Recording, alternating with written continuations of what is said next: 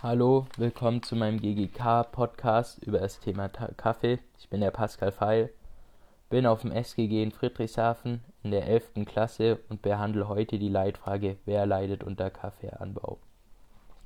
Also zum ersten einmal, ähm, ich habe mich ein bisschen hier auf die Umwelt spezialisiert. Und genau, warum habe ich das Thema ausgewählt? Ähm, mich interessiert es einfach, super spannendes Thema und finde, dass man da ein bisschen aufklären muss. Wasserverbrauch in der Herstellung. Man spricht davon, dass man für eine Tasse Röstkaffee ca. 140 Liter in der Herstellung braucht. Um sich das mal vorzustellen, das sind ca. 10 Liter mehr an Wasser wie der deutsche Pro-Kopf-Konsum am Tag. Das Wasser wird natürlich für die Pflanze zum Wachsen gebraucht, für die Trennung zwischen Kaffee und Bohne und Reinigung der Kaffeemaschine. Vergleichsweise dazu braucht eine Tasse Tee ca. 35 Liter Wasser zum Herstellen. Nimmt man den Jahresverbrauch an Wasser, was nun Kaffee fließt, könnten die Deutschen eine mittelgroße Kleinstadt ein Jahr lang mit Wasser versorgen, zum Beispiel eine Stadt wie Lindau. Weiter kommen wir zu Kaffeekapseln. Jährlich brauchen Deutsche ca. 2 Milliarden Kaffeekapseln. Diese führen wiederum zu 4 Millionen Kilogramm Müll. Bedenklich ist, dass 6 Gramm Kaffee mit bis zu 3 Gramm Plastik umhüllt sind. Bei den Kaffeekapseln handelt es sich um ein spezielles Plastikgemisch, das nicht mehr recycelbar ist. Folgen von Plastik in der Umwelt. Zuerst einmal braucht die Plastikherstellung Unmengen an fossiler Ressourcen. Das Plastik äh, verbreitet sich auch oft, oft äh, ganz schnell auf der Welt und ist lange Zeit nicht abbaubar. Tiere sterben teilweise dadurch, dass sie einfach Plastik essen, weil sie es nicht von ihren Lebensmitteln unterscheiden können. Aber nicht nur großes Plastik ist ein großes Problem, sondern auch Mikroplastik. Mikroplastik im Meeren wird oft von Fischen gegessen. Diese wiederum werden von Menschen konsumiert. Mikroplastikkonsum kann im Ernstfall Allergien hervorrufen, Herzkrankheiten herbeiführen, krebserregend sein oder die Fruchtbarkeit schädigen.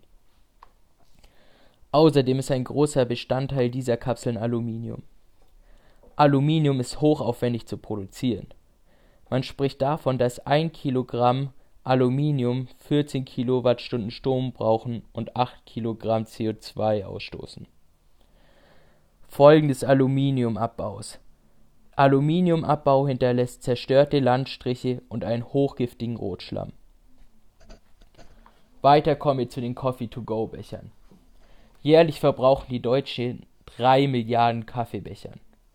Wir sprechen davon, dass 43.000 Bäume dafür gefällt sind.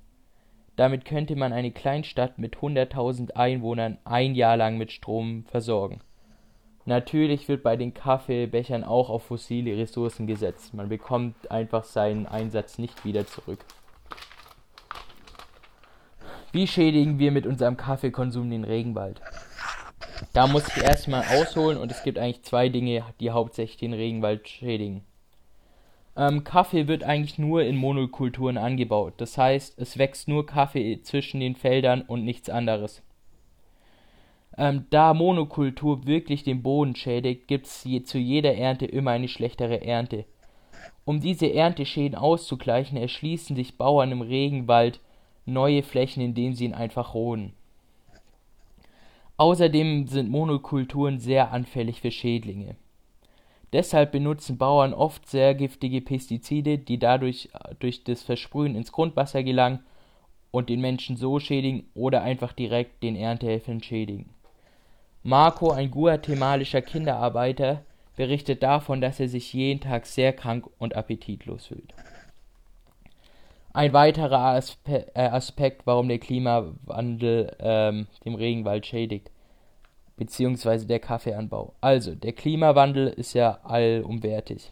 Er verschlechtert die Ernten, das heißt, auch so müssen die Bauern neue Land erschließen, um einfach ihre Ernteausfälle zu begleichen. Was hat die Rodung für Auswirkungen? Zum ersten einmal sterben bei der Rodung Tiere und Pflanzen direkt. Außerdem verlieren sie einen großen Teil ihres Lebensraums. Außerdem ist der Regenfall dafür verantwortlich, dass Kohlendioxid in CO2 produziert wird, was auch dadurch durch Rodung immer immer weniger wird. und die Welt sich dadurch erwärmt. Wo wir gerade bei Tieren waren. Es gibt eine Katze, die Schleichkatze, es sieht mehr aus wie ein Marder, wird auch ähm, gequält für Kaffee. Sie werden oft in enge Käfige gesperrt und müssen den ganzen Tag lang rohe Kaffeebohnen, also mit Fruchtfleisch, essen. Dann nach dem Verdauen, also im Kot, werden dann die Bohnen entnommen. Es bleibt nur noch die Bohne übrig und das Fruchtfleisch wird ähm, einfach gegessen.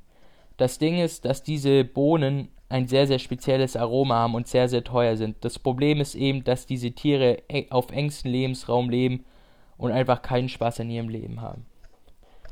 Die Welt schreibt auch, dass ähm, jeder Deutsche ca. 120 Quadratmeter Regenwald für seinen Kaffeekonsum beansprucht.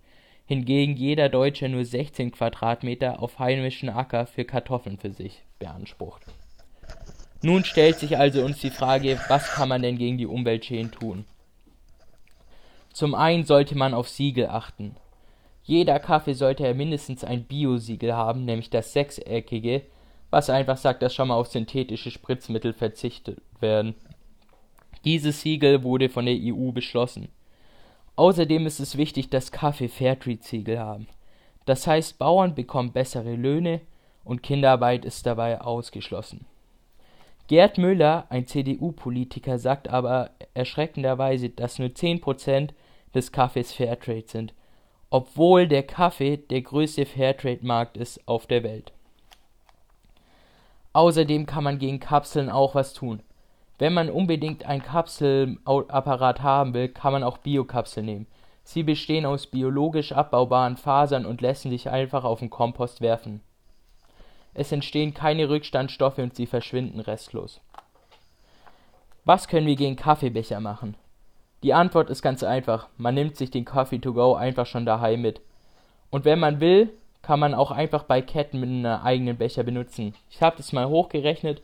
Wenn man viermal die Woche dahin geht und man circa 30 Cent spart, hat man nach zwei Monaten einen Thermobecher für 8 Euro raus und macht ab da dann nur noch Gewinn und hilft der Umwelt ein bisschen. Außerdem habe ich recherchiert und bin auf ein kleines Startup aus Lübeck gestoßen. Sie stellen aus Kaffeerückständen Pellets zum Heizen her, Biodiesel und aus dem Aluminium der Kaffeekapseln teilweise auch Kelten, die eigentlich wirklich cool sind. Das war's eigentlich mit meinem Podcast. Ich hoffe, der hat Ihnen gefallen. Und zu den Quellen werde ich noch mein Quellenblatt machen. Ich habe nochmal zusätzlich eine eigene Tabelle, bisschen zum Wasserverbrauch der Ländern und dem Kaffee erstellt, ähm, nochmal was zu den Biosiegeln gemacht und den Rest sehen Sie dann. Vielen Dank fürs Zuhören und bis dann.